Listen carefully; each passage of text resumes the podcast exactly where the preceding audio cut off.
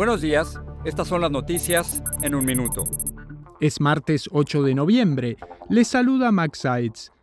Millones de estadounidenses votan este martes en las elecciones de medio término en las que se juega el control del Congreso y ha habido récord de votos anticipados. Se renovarán todos los escaños en la Cámara Baja, un tercio en el Senado y gobernaciones en 36 estados. Joe Biden y Donald Trump dieron este lunes el impulso final a la campaña.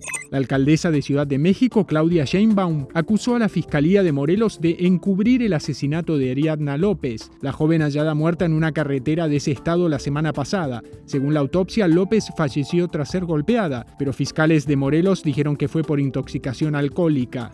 El Centro Nacional de Huracanes advirtió que la tormenta subtropical Nicole podría convertirse en huracán este miércoles, mientras avanza hacia el este de Florida y Georgia, donde ya hay alertas y preparativos para enfrentar el ciclón.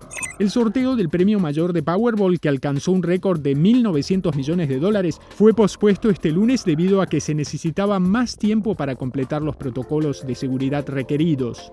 Más información en nuestras redes sociales y univisionoticias.com.